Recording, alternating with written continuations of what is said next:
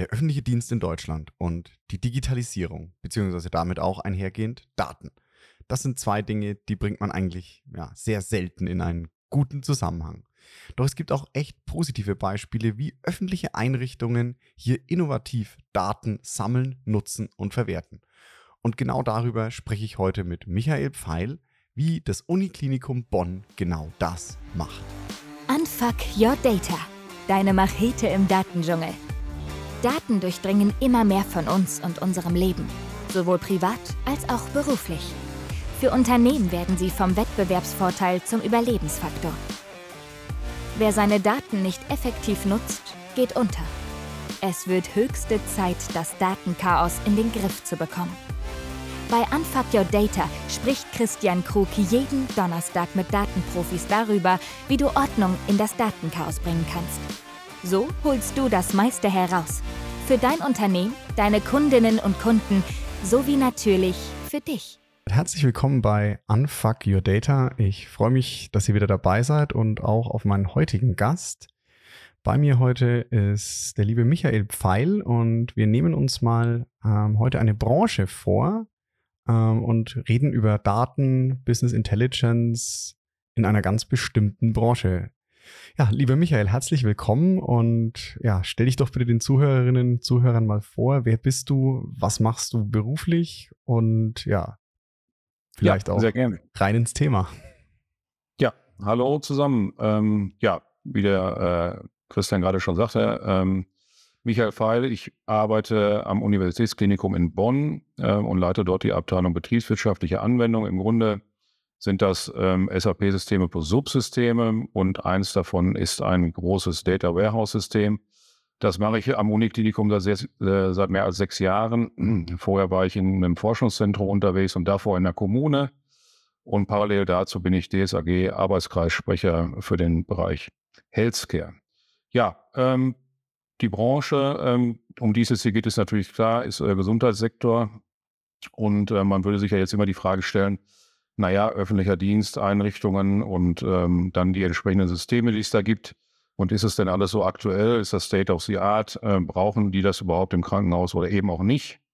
Und damit haben wir uns hier lange, lange, lange beschäftigt ähm, im Uniklinikum Bonn. Und wir haben ja auch gemeinsam ähm, vor einigen Jahren zusammen Projekte durchgeführt in deiner ganz anderen Rolle noch. Und das war so ein innovatives Thema. Damals ging es um den Digital Boardroom. Das ist ja im Grunde die Kühe auf einer SAP Analytics Cloud. Ähm, da kann man sich wirklich die Frage stellen, braucht das ein Unternehmen? Welches Unternehmen? Welche Größe braucht das überhaupt? Ähm, wir haben hier Prototypen abgebildet, aber das sind halt eben auch Prototypen. Ähm, aber das hat einfach den Hintergrund, innovative Technologien einzusetzen. Und da sind wir in Bonn, Gott sei Dank, gut aufgestellt. Ähm, dieses ganze Thema Datenhandling, Datenmanagement und auch die Verarbeitung und vor allem auch die Bereitstellung ist ein ganz extrem wichtiger Punkt hier am Klinikum, da wir das ähm, Data Warehouse System, also SAP BW vor HANA, mit äh, der entsprechenden Analytics Cloud hier als zentrales Steuerungsinstrument nehmen. Das bedeutet tatsächlich, dass wir bei dem Maximalversorger Uniklinikum Bonn mit knapp 10.000 Mitarbeitern und entsprechenden Kliniken, Einrichtungen und administrativen Bereichen eine Zentrale, und da geht schon los, Datenwahrheit nutzen und das ist unser SAP Data Warehouse System. Und damit steuern wir im Grunde das ganze Klinikum und berichten und reporten halt auch in die, in sämtliche Richtungen rein. Michael, jetzt mal ganz kurz so für die, für die Leute da draußen, die nicht im Healthcare unterwegs sind oder nicht im Krankenhauswesen. Du sagst jetzt mal, also ganz viele spannende Themen angesprochen und du hast mal das Stichwort Maximalversorger genannt. Das heißt, mhm. ihr seid ein, ein, Klinikum, was, sage ich mal, alle Fachrichtungen, ähm, die die Medizin so zu bieten hat, im Haus habt. Genau. Also der Maximalversorger ist am Grunde, ähm, ja, eben, wie schon der, der Name so ein bisschen hergibt. Hier werden halt entsprechend alle äh, Behandlungen durchgeführt und hier ist es halt möglich, aufgrund der unterschiedlichen Schwerpunkte eine umfängliche Behandlung von A bis Z auch durchzuführen. Ähm, das macht es halt auch in der Größe dann noch aus. Also Maximalversorger, wie du gerade sagtest, ähm, alle unterschiedlichen Bereiche sind hier abgebildet. Wir haben Schwerpunktzentren, ähm, die hier betrieben werden. Wir haben ein riesengroßes Herzzentrum. Also alle Spezialrichtungen sind hier vertreten. Und im Grunde auf dem Campus hier in Bonn ähm, ist es wie eine Kleinstadt, also nicht zu vergleichen mit einem normalen Krankenhaus. Eben die Größe an sich, die Fachrichtungen, die Spezialisierungen sind hier alle konsolidiert auf einem Campus zu finden. Und mhm. das ist das, was es dann auch im Grunde spannend und auf der anderen Seite auch schwierig macht, das ganze Thema auch Daten dann zu handeln. Also das ist der Hintergrund das, als Maximalversorger. Das heißt, du hast jetzt das ist beispielsweise eine Kardiologie, eine Neurologie, die alle eigene Abteilungen, eigene Einheiten sind, aber ja. in dem Gesamtverbund von dem Universitätsklinikum gesteuert, gemanagt und auch mit den Daten, die die wiederum brauchen, um sich zu managen, versorgt werden müssen. Und da habt ihr euch eben so ein Business Warehouse, ihr habt das, ihr habt das SAP-Technik bei euch im Einsatz, ihr habt euch ein Data Warehouse genommen als Single Point of Truth, um zu sagen, alle Daten, über die wir jetzt reden wollen, sind da drin. Ja, genau. Also das ist ja für uns ein ganz entscheidender Punkt, weil wir natürlich hier auf die ähm, jedes Jahr neue Steuerungsgespräche führen. Unter anderem ist das ein Punkt mit den Kliniken ähm, dort um dann auf einer, ähm, auf einer validen Grundlage und einer belastbaren Grundlage, die für alle gleich ist, auch zu diskutieren. Das hat verschiedenste Indikatoren, äh, sind finanzielle Indikatoren, genauso wie personelle Ressourcen, die mhm. da besprochen werden. Das leitet man alles aus diesen im Grunde ähm, vorhandenen Daten ab. Ähm, nichtsdestotrotz gehört es auch halt dazu, dass wir, wir sind ja halt gesetzlich gefordert, gewisse Reportings auch zu erstellen. Und ähm, ja, es gibt ganz viele gesetzliche Normen, die das einfach zwingend notwendig machen, dass man in der Lage ist, so etwas auch zu machen. Und die Reportings, die gefordert sind, die sind auch im Grunde, wie soll man sagen, nicht gerade unkomplex. Mhm. Ähm, hier, und das ist ja ein Thema, was ja nun auch viele Leute mitbekommen, äh, das Thema Pflege und die ganzen Abbildungen in der Pflege. Ähm, es gibt Tarifverträge, die geschlossen worden sind unter den Kliniken in NRW. Dort ähm, hat man auch wieder Anforderungen, die man im besten Fall mit einem solchen System dann auch ähm, abbilden kann. Und all diese Facetten, äh, die darin eine Rolle spielen, da gibt es so Themen wie Pflegepersonalunterverordnung, mhm. das sind so Reportings, die gesetzlich gefordert sind. da merkt man so ein bisschen diese Spezialanforderungen, ja. die wir halt, die müssen geliefert werden. Ähm, dann haben wir Medizincontrolling-Berichte, die erstellt werden müssen. Also eine Bandbreite durch das ganze Klinikum an Anforderungen, die wir abbilden müssen. Drittmittelprojekte, ja. die wir äh, besetzen, ist auch ein riesengroßes Thema äh, wo man wieder Daten auch braucht, ähm, die zum Beispiel ein Personalobligo abbilden und dann auch wieder die Geldmittel der Drittmittelgeber zeigen. Also es ist. Also Drittmittel heißt so, ihr, ihr nehmt ja Geld von, also von den Krankenkassen, von den äh, oder Privatzahlern oder privaten Kassen ein. Und Drittmittelprojekt ist, wenn ihr jetzt ein Forschungsprojekt oder sowas habt und nochmal irgendeine Stiftung was dazu schießt. Und da müsst ihr natürlich auch Berichte abgeben, wie, äh, was mit den Mitteln passiert ist.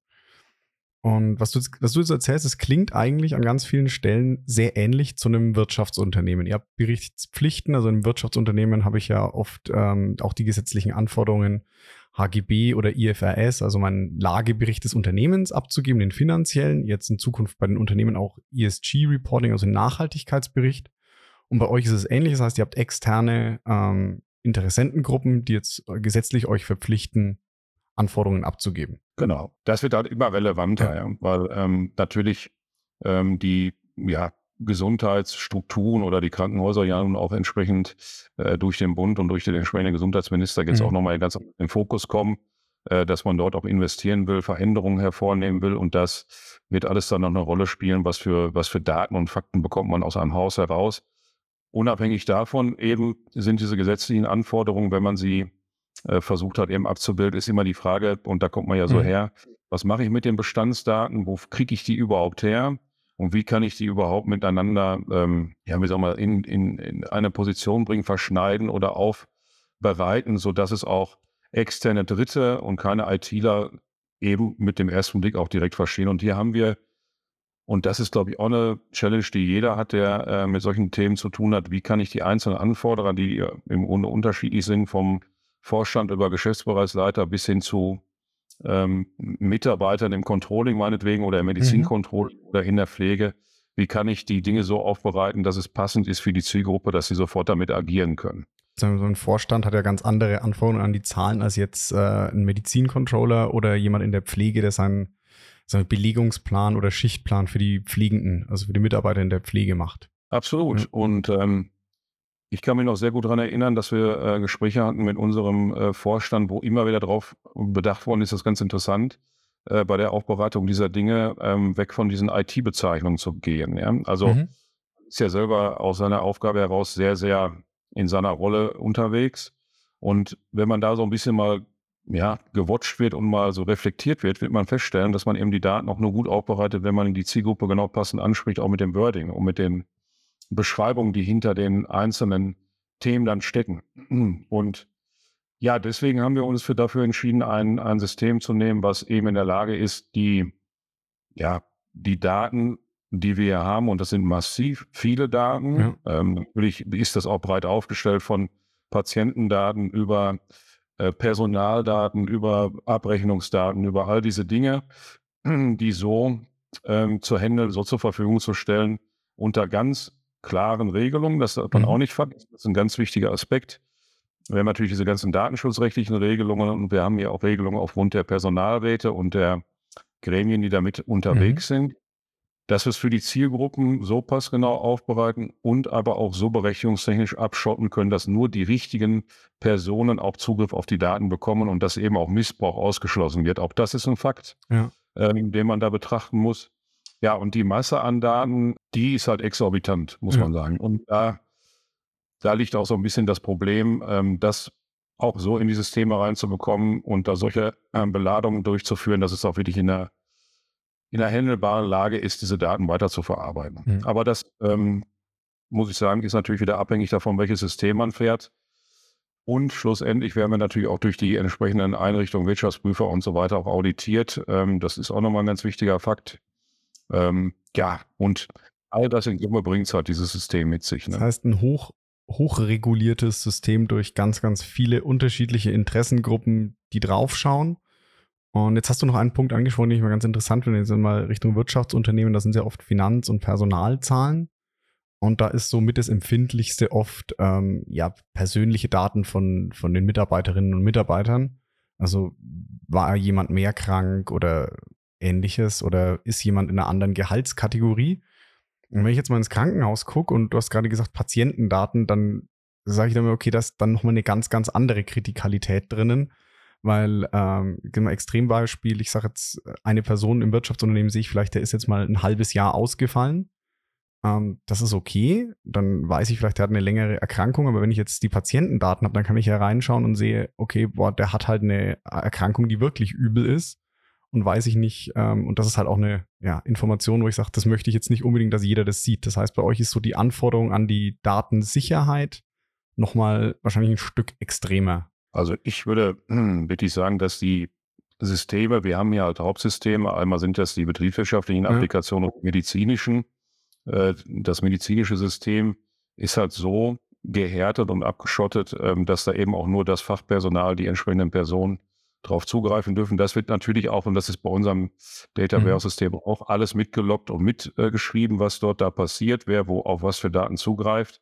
Durch die entsprechenden äh, Berechtigungsstrukturen und Konzepte ist das alles ausgeschlossen, dass ein Mitarbeiter aus einem Bereich äh, eben nicht auf Daten zugreifen darf, die nicht in seiner in seinem äh, Arbeitsumfeld liegen. Mhm. Und die Patientendaten, ähnlich wie die Personaldaten, sind halt hochschützenswert.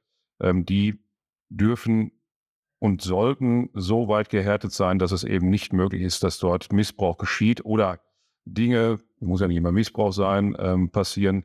Äh, dafür tragen wir hier Sorge und das ist auch eins der Hauptpunkte, wo wir auch mit den einzelnen Compliance-Einrichtungen hier immer wieder optimieren. Mhm. Also da sind ganz, ganz viele ähm, auch beschäftigt, eben diese Systeme auch zu härten, die neuesten Technologien einzuführen. Deswegen sagen wir hier auch, wir versuchen die Innovationstechnologien mit reinzunehmen, die eben das auch ermöglichen. Also da muss man auch mit der Zeit gehen und gucken, dass man auch da die Möglichkeiten hat. Unabhängig davon braucht man auch das Personal, äh, das überhaupt in der Lage ist, das auch zu betreiben ja. und auch einzurichten. Äh, da bin ich froh, dass das hier in Bonn der Fall ist. Ähm, ansonsten ist sowas halt wirklich auch natürlich sehr, sehr kritisch, äh, wenn man das betreiben möchte. Und ja, ich glaube, da braucht es halt eben auch dieses Fachpersonal. Aber mhm. das ist ja nochmal ein, Sonderthema. Das funktioniert ja äh, im Grunde nur so gut, wie das Personal auch eben da ist. Ja, mhm. ähm, ganz klar. Aber da sind hochschützenswerte Daten. Und da, gerade bei den Patientendaten, gibt es ganz klare NDAs und knallharte mhm. Regelungen, ähm, dass da eben Missbrauch im Grunde absolut ausgeschlossen ist. Mhm. Das heißt, so eine eurer großen Herausforderungen. Ja. Das eben zu härten und dafür zu sorgen, dass da kein Missbrauch äh, geschehen kann auch. Ja, aber es ist halt lösbar. Ja. Und das ist eben das, also das muss man halt auch sagen. Ähm, wenn man das jetzt hier äh, sich anschaut, das, das äh, gibt es auch in sicherlich anderen Einrichtungen, man kann halt eben auch verschiedenste Data Warehouse-Systeme betreiben, ja. äh, wo man unterschiedliche Daten hält. Ja, es muss ja nicht alles in einem Data Warehouse sein. Da kann man ja schon viel über Berechtigungsstrukturen und mhm. all solche Sachen äh, tun. Äh, wenn man wirklich die Systeme so schützen will und die Daten, dann kann man auch mehrere BW-Systeme aufbauen. Das haben wir ja auch getan, ja. eben passend für die Bereiche, dass wir da schon komplett ausschließen, dass irgendetwas passiert. Und jetzt mal so Richtung, Richtung Zukunft, ich glaube, es war ja im Healthcare-Markt doch jetzt an einiges auch an Bewegung drin. Also die Krankenhäuser, die jetzt als Wirtschaftsunternehmen agieren, ähm, hat ja doch schon mittlerweile vielen Jahren und in den letzten Jahren noch einige Änderungen erfahren haben. Ähm, wo siehst du denn so jetzt, sag ich mal, in den nächsten Jahren für euch im Healthcare oder im Krankenhausbereich so die wesentlichen Herausforderungen, was da datentechnisch auf euch zukommt oder IT-technisch? Naja, eine ganze Menge. Also, ähm, ich sag mal, das eine ist jetzt natürlich diese ganze äh, KI-Thematik, die jetzt mhm. äh, überall immer mehr Fahrt aufnimmt. Also ist ja auch in aller Munde, was man alles für äh, schöne Dinge dort tun kann. Das ist ein riesen, riesen Thema. Ähm, dann ist hier die Frage der Datenhandling. Also das Datenhandling ist ein Riesending. Ähm, da ist so Stichwort Data Lake so, so ein Thema, ähm, was wir mhm. hier gerade intensiv betrachten. Ähm, wir haben mehrere Innovationsprojekte laufen, die hier äh, auf dem Campus umgesetzt werden. Das fängt an bei künstlicher Intelligenz, Robotics in der Operation oder autonomen Fahren ähm, auf dem Campus. Und all diese Dinge oder Patientenvoranmeldung, ja, von zu Hause aus einen Termin machen und, und, und. Ähm, Patientensteuerung, Patientenflüsse hier zu, zu steuern auf dem Campus. Man muss sich das halt vorstellen. Das sind über 90 Gebäude, das ist eine wie eine Stadt. Ja, das, und, das ähm, ist eine, ja, ich war mal bei euch, das ist äh, drei Bushaltestellen oder vier. Ach, genau. Ja. Und ähm, wenn man sich da halt vorstellt, man muss in irgendein Gebäude, in irgendeinen Raum zu irgendeiner Untersuchung, äh, dann muss das eben so sein, dass der Patient oder der äh, Besucher hier in der Lage ist, auch wirklich schnellstmöglich äh, dahin zu kommen mhm. und eben ohne die hohen Aufwände, die man ähm, immer wieder so heuert. Also das fängt ja bei, bei allen möglichen Dingen an. Und dieser ganzen Aufgabe stellt man sich hier eben durch Innovationsprojekte, die auch gefördert werden, ähm, um eben da den Patienten auch äh, den höchstmöglichen Komfort zu geben und auch den Besuchern, mhm. ähm, dass möglich ist, das zu tun. Die Challenge liegt aber in vielen, vielen Sachen ähm, und das muss man eben auch sagen. Klar, ähm, IT entwickelt sich rasend schnell, das ist eine riesen Herausforderung. Also wenn man über Herausforderungen spricht, ist diese technologische Entwicklung halt ein Thema, mhm. weil aus unserer Sicht ähm, und insbesondere aus meiner Sicht auch übergreifend gesehen jetzt in der Rolle der DSAG einfach die Technologien zu schnell wachsen, also zu okay. schnell Technologien auf den Markt kommen. Die muss man erstmal lernen, die muss man erstmal verstehen und dann muss man sie etablieren und was natürlich eine riesen Herausforderung ist, ist eben das Thema Cloud. Natürlich wird keiner um eine Cloud-Infrastruktur herumkommen. Die Frage ist aber, wo wird die Cloud betrieben? Was hat das für Regelungen so mit sich? Das ist ein Riesenthema, äh, wo wir uns mit beschäftigen. Und am Ende natürlich auch die richtigen Personen dafür zu finden, mhm. also das richtige Personal zu bekommen. Und da muss man sagen, ist halt historisch einfach ein Fachkräftegap entstanden. Das alles in Summe führt eben dazu, dass viele Projekte, Themen eben mehr Zeit benötigen, ja, oder auch vielleicht entsprechende Dienstleister, die das unterstützen können. Auch das ist ja mal so ein Fakt. Mhm. Ja, und natürlich am Ende steht auch Geld dahinter. Ja. Also es muss irgendwie auch bezahlt werden und auch möglich gemacht werden. Ich denke, da gibt es auch Mittel und Wege und da ähm, kann man von ausgehen, dass das auch weiter gefördert wird. Aber das sind so die Herausforderungen und diese riesengroße Menge an Daten, die ähm, erstellt wird. Also alleine Bildgebungsdaten, ja aus MRT-Geräten oder solchen Sachen, das ist halt wahnsinnig an, an, an, an Daten. So. Mhm. Und die müssen und sollten ja im besten Fall schnellstmöglich den Personen, die das bewerten müssen, auch zur Verfügung stellen. Und die muss man wieder speichern, die müssen auch wieder gesichert werden, archiviert werden. Da reden wir über Petabytes an Daten und das geht halt immer weiter. Mhm. Also alles wird schneller, die Daten werden immer mehr und man muss eben aufpassen, dass man da die ganzen Personen auch mitbekommt, äh, dass man nicht anfängt, eben verschiedenste Datenhaltungen zu haben oder Schattenhaltungen mhm. von Daten und solchen Dingen. Also das ist ja auch so ein, so ein Klassiker. Also da beschäftigen wir uns hier ganz intensiv mit. Äh, aber ich denke, das sind so die, die, die Pain Points, die damit zusammenhängen. Mhm. Meiner Sicht tatsächlich. Du hast bei den Herausforderungen auch einige Sachen angesprochen, wo ich sage, da, da steht ja auch eine Riesenchance dagegen. Jetzt, äh, wenn wir ein Beispiel mal geben, diese MRT-Daten, also Bilddaten, MRT, Magnetresonanz, Tomographie. Das heißt, da mache ich ähm, ja auf Aufnahmen von gewissen Körperteilen, wo ich Verdacht auf Erkrankung habe. Und wenn ich mir so überlege, dass Bilderkennungssoftware jetzt KI-technisch echt weit vorne sind, dann kann ich auch mal sagen, okay, das könnte ich doch eigentlich auch nutzen, um vielleicht die Diagnose, die Ärzte und Ärztinnen, auch da haben wir ja einen Fachkräftemangel, genauso wie in der Pflege. Also haben wir Herausforderungen, das zu staffen. Ähm, da habe ich auch die Chancen, durch diese Bildauswertungen vielleicht eine KI zu trainieren, die mir dann den Arzt oder die Ärztin unterstützt in der Diagnosefindung. Ja, mit Sicherheit. Also ich denke gerade das, ähm, dass gerade diese neuen oder äh, neu sind sie nun auch nicht, aber ja. diese aktuellen äh, äh, Themen, die äh, jetzt so in der, in der Breite ähm, diskutiert werden, sind ja jetzt schon überall auch lange ein Thema. Also ja. man beschäftigt sich schon lange mit solchen, mit solchen Themen und künstliche Intelligenz und all die Sachen ist ja schon im Grunde ein alter Hut. Ja, das wird jetzt nur immer populärer, äh, immer greifbarer, auch für, für, die, ähm, für, ja, für die ganzen Personen. Aber natürlich, man wird auch mit solchen Sachen eine Optimierung herbeiführen können, eben um Dinge zu erkennen, Dinge zu optimieren, sie schneller zu machen.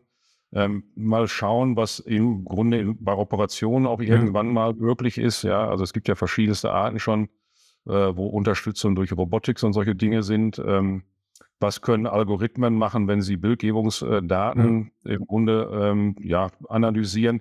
All diese Fragen werden sicherlich dazu beitragen, dass es alles nochmal mehr an Fahrt auch aufnehmen wird. Ganz, ganz bestimmt. Und jeder, der mit den aktuellen Tools sich mal beschäftigt, wo man äh, mich noch mal ein bisschen austoben kann, sieht ja, wie schnell diese Systeme laufen. Ja. Ja? Also was da auch rauskommt, das ist ja schon auf der einen Seite sehr, sehr positiv, auf der anderen Seite muss man das auch wirklich mit einem Argusauge beobachten. Auch das ist eben halt ein irrsinnig schnelles Thema. Ja? Ähm, da darf man sich jetzt auch nicht so verrennen, aus meiner Sicht. Ja, klar. Und ich sag mal so, wenn du jetzt ähm, etwas platt formuliert mit ChatGPT dir einen Fehler, wenn ChatGPT halluziniert, wie ich jetzt gelernt habe, dass es heißt, also dir Informationen gibt, die sie sich einfach ausdenkt, ja, okay, dann was passiert dann? Dann schreibst du vielleicht irgendeinen Text, der ziemlicher Käse ist. Ähm, aber ja, wenn jetzt halt so eine Diagnosesoftware irgendwas erkennt und sagt, okay, schneid da mal auf, mach das mal raus, das ist halt irgendwie so eine andere, das, da ist halt, sag ich mal, die, die Fallhöhe oder der, negat der potenzielle negative Impact doch deutlich größer, als wenn, keine Ahnung, äh, jetzt irgendjemand in der, in der Schule äh, wegen Unterschleif eine 6 bekommt, ja. Naja, also ich glaube, ja, ja, und das ist das halt. Also ich weiß, ähm, und man muss ja eben sagen, ohne die, die Spezialisten und die wirklichen Fachpersonen ja. äh, wird man sowieso keine guten Erfolge hinbekommen. Also das eine schließt das andere ja nicht ja. aus. Äh, man muss eben schauen, dass man die Technologien so einsetzt, dass sie hilfreich sind ähm, und dass sie einen unterstützen und auch wirklich Ergebnisse schneller darstellen lassen. Wie das aber so oft ist, ähm, im Grunde ist, ist der Mensch so, wie er ist und auch die Fachkraft aus meiner Sicht der beste Trigger, um das alles auch mhm. zu kontrollieren und dann nochmal zu validieren das Thema ChatGPD, ja, äh, wenn man sich das anschaut, was da alles möglich ist, muss man sich aber auch die Frage stellen, ähm, wenn man auch gerade da, wir haben jetzt öfter mal Leute darauf angesetzt, die da Programmierungsanforderungen äh, mhm. mal reingestellt haben, das ist so ABAP-Programmierung oder sowas, ja. Natürlich funktioniert das alles ähm, im gewissen Maße. Wenn ich mir das jetzt zehn Jahre weiter äh, äh vorstelle, ist noch die große Frage, wie viele Leute brauchen wir denn noch überhaupt in der IT, wenn das ja alles automatisch wird. Also auch da denke ich nicht, äh, dass uns das System alles wegnehmen wird.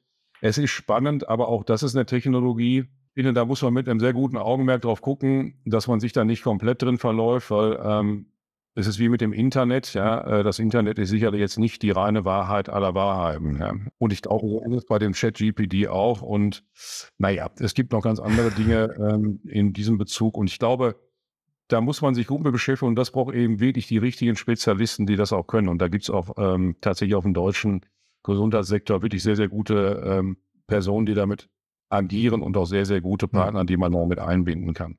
Ich glaube, ein Maßstab muss sein, also sicherlich ist es auch gut, nicht äh, zu übereilt alle Technologien einzuführen, sondern wirklich sukzessive und sie auch, naja, und das ist der Klassiker, ähm, sie auch irgendwie zu verstehen und zu beherrschen. Hm. Ja. Umgekehrt wäre schlecht. Ja, ja, genau. Ähm, und ich glaube, das ist in vielen Fällen, äh, gerade auch in privaten Umgebungen der Fall, dass die Technologien zu schnell sind, zu heftig sind, zu groß sind ähm, und der Mensch, der das bedient, eigentlich dem gar nicht mehr richtig Herr wird.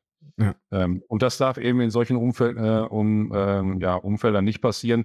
Zumal wir halt hier wirklich in einem sehr sensiblen ähm, Bereich unterwegs sind. Ganz, ganz klar. Ne? Ja, ich meine, für mich KI ist, ist glaube ich, ein echt cooles Tool, aber es ist halt am Ende genau das. Es ist ein Tool, es ist ein Werkzeug und es kann dir helfen, Sachen schneller und manchmal vielleicht auch repetitive Aufgaben zuverlässiger zu machen. Also ein Kollege von mir hat das mal gesagt, der hat äh, früher als Schüler Inventuren gemacht im äh, lokalen äh, Baumarkt und hat gesagt, heute nimmst du halt ein Smartphone, machst ein Foto und die Bilderkennung sagt dir, okay, es sind so viele Rohre, so viele Schrauben und die macht es jetzt zuverlässiger als die nicht so hochmotivierten Schülerinnen und Schüler, die da durchlaufen. Also am Ende ist, ist es ein Werkzeug. Also es macht halt Dinge, einige Dinge schneller, aber es wird, ja, man, du kriegst auch mit dem, Hand, mit dem Akkuschrauber ein Loch schneller in die Wand als mit dem Handbohrer. Aber da, wo das Loch hin muss, ja, oder was du zählen musst oder welche Entscheidung triffst, das ist immer noch, bin ich voll bei dir, ist halt einfach noch Menschen, die davor sitzen und diese Technik auch beherrschen müssen. Ja, das ist ja immer die Frage. Ne? Also soll Technologie grundsätzlich Möglichkeiten für Arbeiten oder Jobs obsolet machen? Also das ist eine sehr schwierige Frage. Ja? Ich halte halt wirklich die, die Technologien, äh, auch die wir hier betreiben, grundsätzlich als, wenn sie denn äh, richtig eingehen stellt, eingerichtet, aufgesetzt worden sind und die richtigen Personen da die Dinge bedienen, dann ist das ein unheimlicher Mehrwert, ganz bestimmt. Ähm, und da kann man auch viel rausziehen, aber ich glaube halt tatsächlich, äh, man muss immer genau gucken, dass man ein bisschen die Waage dort hält.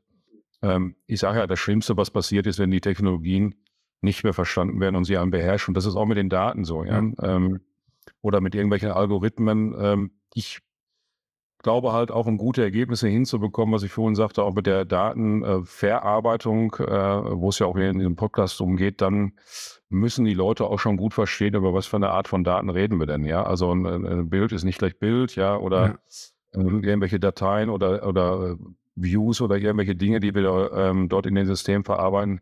Da muss man schon ein bisschen was dahinter steckt. Und ja, da ist eigentlich die Musik, ja? ähm, das irgendwie zu verstehen und dann auch zu wissen, was äh, kommuniziere ich eigentlich mit was und ähm, alles miteinander ins Verhältnis zu stellen, kann man auch machen, ist aber wenig hilfreich. Äh, das sind ja diese ganzen bunten Charts, die dann die meisten Leute so irgendwann an der Wand hängen haben, ist aber alles wirklich ja. überwiegend Mist. Ich glaube eher, man muss gucken, dass man die Daten ähm, A, versteht, wo kommen sie her, so aufbereitet, dass sie für die Zielgruppen passen und dass man auch wirklich dafür Sorge trägt, dass die richtigen Adressaten die auch dann bekommen. Ja. Aber da ist richtig, das ist äh, eine Herausforderung, ja, ja. definitiv. Ja, weil, ich sag mal so, gibt auch immer die Sätze so, dass viele Data Lakes dann als äh, Data Swamp, also als Datensumpf enden, in dem sich keiner mehr auskennt.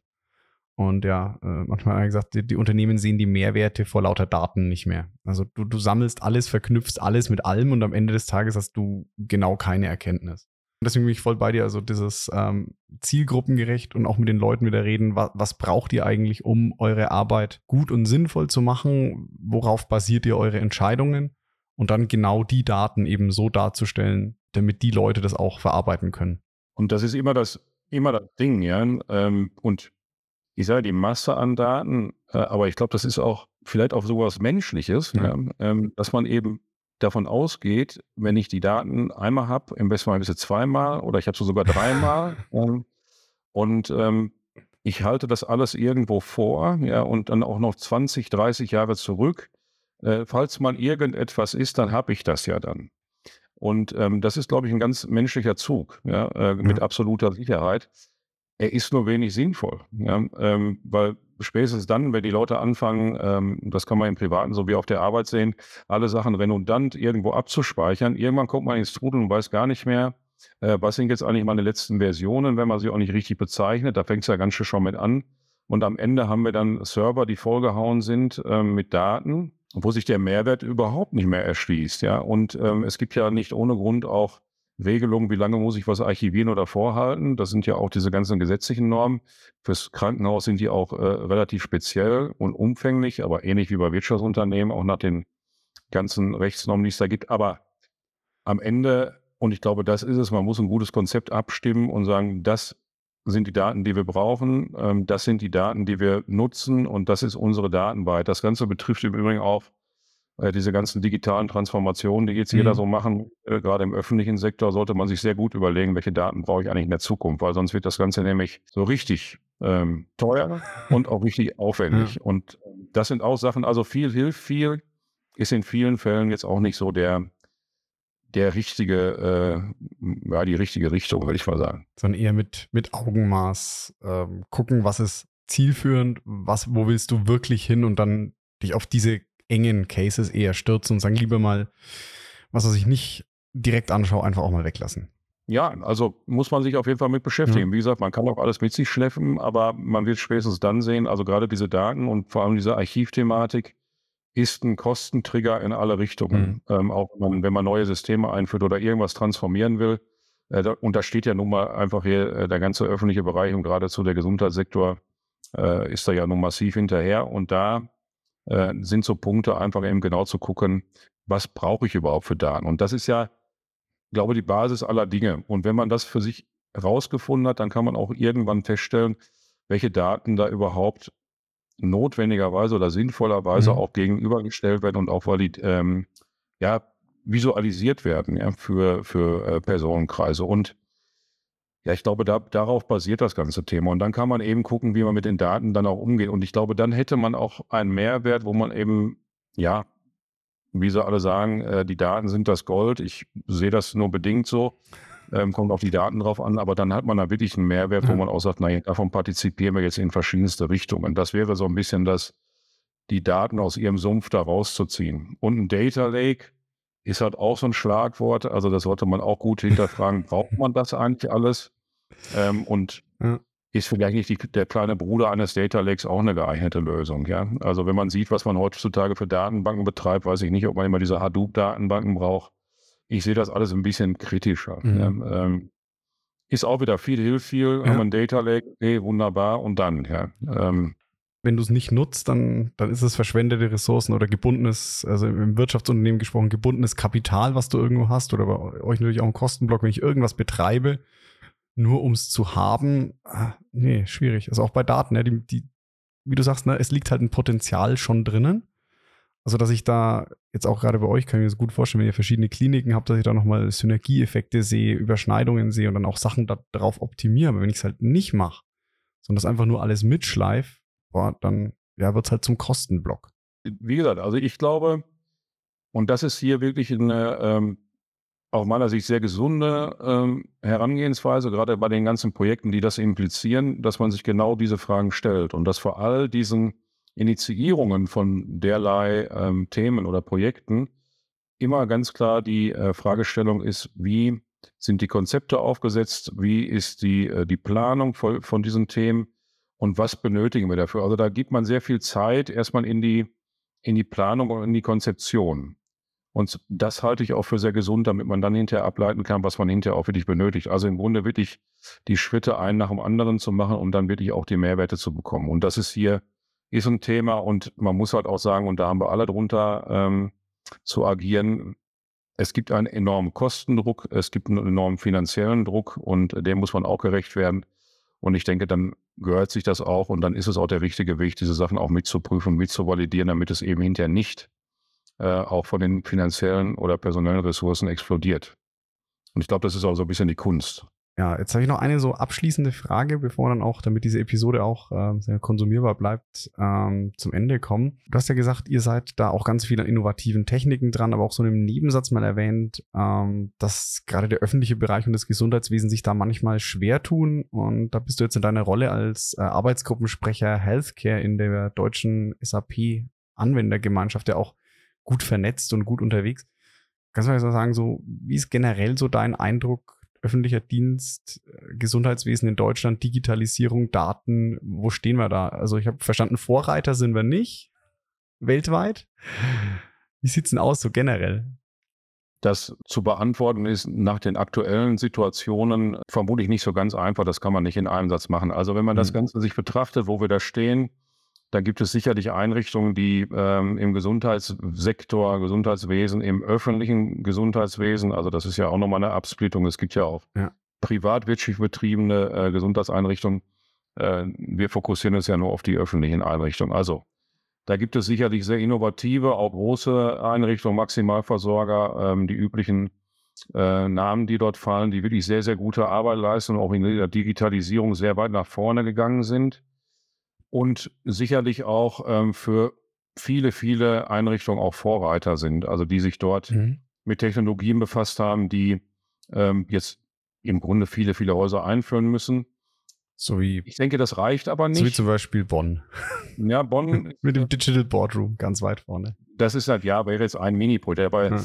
Ich sag mal, es gibt halt äh, wirklich, wirklich große Einrichtungen wie die Mhm. Charité, äh, das UK Heidelberg, das UK Bonn ist natürlich auch innovativ und, und äh, an verschiedensten Ecken ähm, und in den verschiedensten Bereichen machen sehr, sehr gute Leute sehr, sehr gute Arbeit und ähm, bekommen auch diese digitale Transformation gut hin. Wenn man sich das Ganze beschaut, aus Sicht auch der DSAG, wenn man das sich anguckt, äh, wo wir da stehen, da muss man sagen, ist in Deutschland der Punkt einfach, dass es dort eine Zurückhaltung gibt bei der Transformation.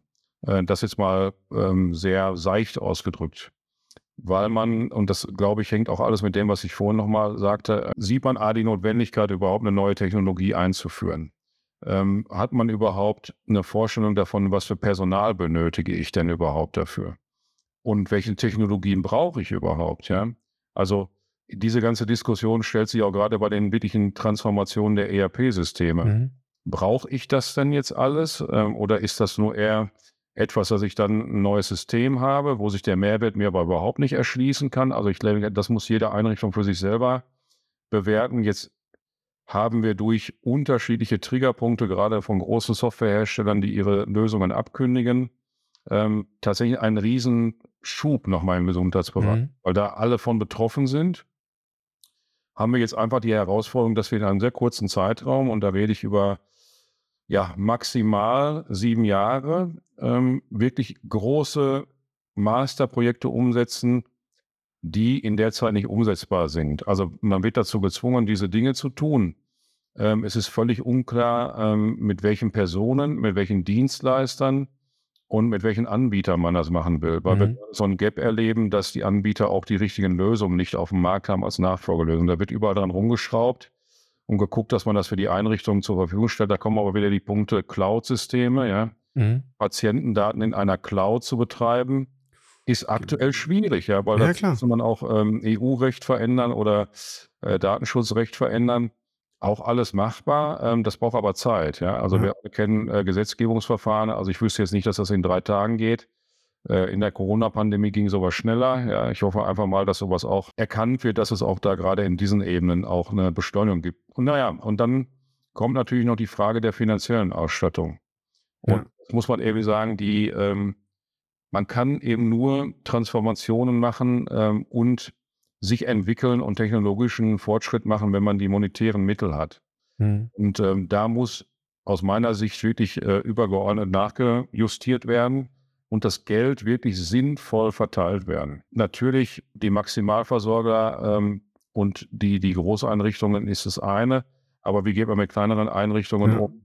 Ähm, wie konsolidiert man gegebenenfalls Dinge oder geht man einfach mal endlich einen Schritt weiter und baut in Deutschland ein Expertengremium auf, was genau für diesen Sektor diese Technologien und diese Themen bespricht, Mhm. ja, vielleicht übergeordnet. Und das wäre ja wirklich mal was, Rechenzentrum für den Gesundheitssektor aufzubauen. Erzähle ich schon seit Jahren, ähm, weil mir das überhaupt nicht klar ist, warum man das nicht tut. Ja, weil da Mhm. könnte man extreme Mehrwerte rausmachen und wenn man für mehrere Einrichtungen sowas aufbaut, dann hat man die Kosten natürlich eben nur einmal. Na klar, man braucht Ja. das Personal, aber auch nicht in der Ausprägung, wie das dann wäre, wenn jedes Haus das betreibt. So eine geteilte Datenarchitektur für alle Gesundheits-, öffentlichen Gesundheitseinrichtungen in Deutschland, wo du sagst, okay, da zahlen jetzt alle drauf ein, da nehmen auch alle, also alle zahlen mit Daten und finanziell natürlich auf den Betrieb ein, aber alle nehmen auch Daten raus und dadurch hast du Synergieeffekte, dass du da nochmal die Versorgung und die Steuerung verbesserst.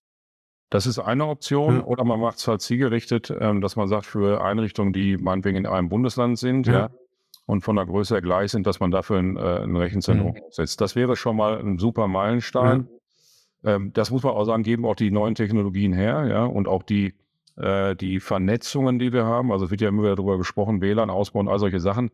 Äh, unabhängig davon gibt es ja ganz andere äh, Methoden, Daten von A nach B zu bekommen, äh, über, über Leitungen. Ja, es ist ja Ja. nicht nur dieses WLAN, ähm, so dass man dort sowas sicherlich gut machen kann. Da würde ich wirklich Synergien sehen und auch wirklich Effekte und Mehrwerte, weil man da wirklich auch Dinge machen kann für Einrichtungen, die sie sonst nicht umsetzen können. Und Mhm. Man würde das Geld in einem gewissen Kreislauf auch lassen, ja. Ja. Man könnte das Personal vernünftig weiterbilden, man könnte die dafür aufbauen, man könnte da Ausbildung machen und, und, und. Wir stecken aber aktuell in Deutschland aus meiner Sicht noch hinter diesen ganzen Punkten, weil ich glaube, einfach die Zeit zu weit fortgeschritten ist und auch nicht äh, priorisiert erkannt worden ist, da einzuschreiten und die richtigen äh, Hebel in Bewegung zu legen. Das mhm. muss dringend nachgebessert werden. Und ich verspreche mir einfach durch gewisse ähm, Gesetzgebungen, die jetzt mhm. kommen sollen, eine Verbesserung. Da wird viel passieren. Und auch da muss man sagen, äh, wird ja auch immer versucht, innovative Sachen zu machen. Das ist auch gut so. Ja. Aber wir reden hier aus meiner Sicht eben genau um einen Hard- oder Core-Bereich in der Gesellschaft, der muss funktionieren. Ja. Das wird immer relevanter. Ähm, es wird halt, es ist einfach ein Riesenschwerpunkt, dieses Thema Gesundheit, dass das vernünftig abgebildet wird. Da muss endlich was passieren. Und der gesamte Public-Bereich und öffentliche Sektor, und da spricht man ja nun wirklich von Gemeinden, Kommunen, Land, Bund und, und, und, da braucht man sich nur die Schulen anzugucken. Ich glaube, dann ist jede Frage beantwortet. Das darf eben hier im Gesundheitsbereich nicht passieren. Ja? Also ganz, ja. ganz klar nicht. Ne? Also, also da gibt es viel zu tun. Ja. Qualität muss besser sein als im Corona-Homeschooling bei ganz vielen Schulen oder dem Versand von äh, Abi-Prüfungen, die jetzt, glaube ich, dieses Jahr kolossal daneben gegangen sind.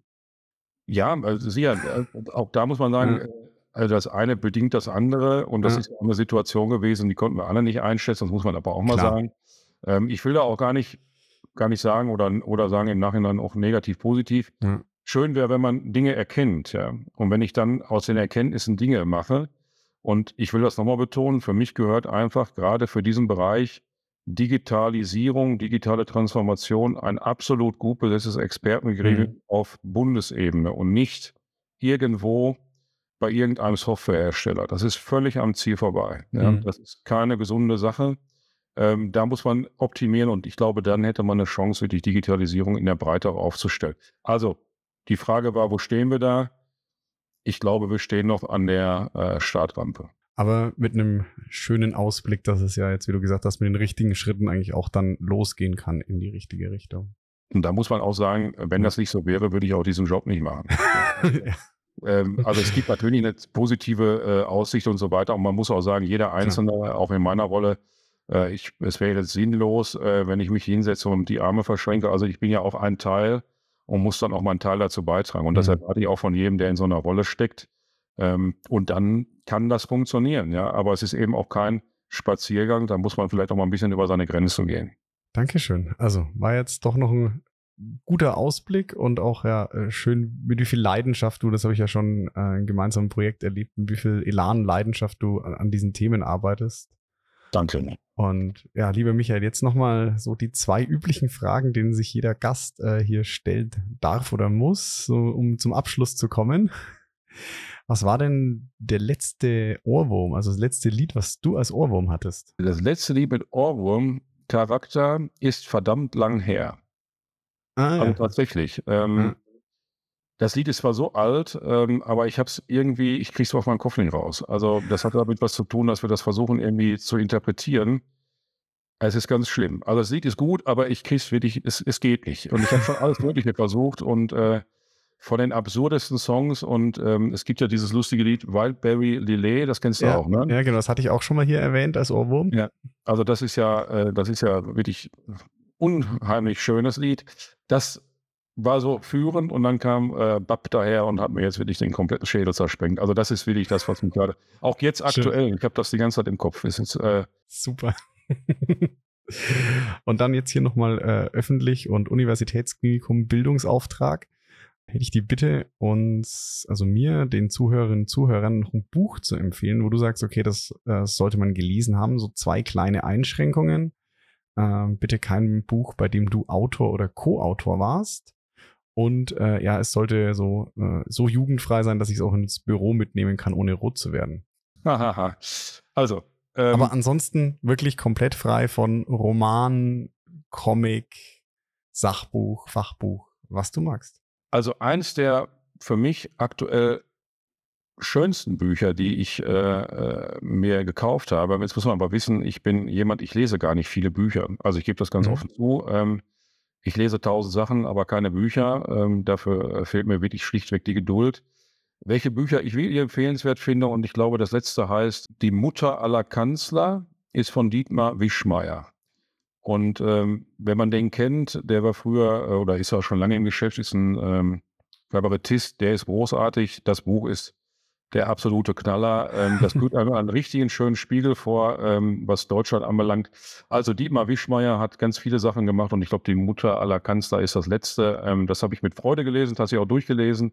Ähm, das kann ich empfehlen. Also da hat man auch wieder äh, immer ein Lächeln im Gesicht, wenn man den Humor versteht. Ja, den Herrn Wischmeier kenne ich aus der, aus der Heute-Show tatsächlich. Da tritt er auch ja. ab und zu meiner Kolumne auf.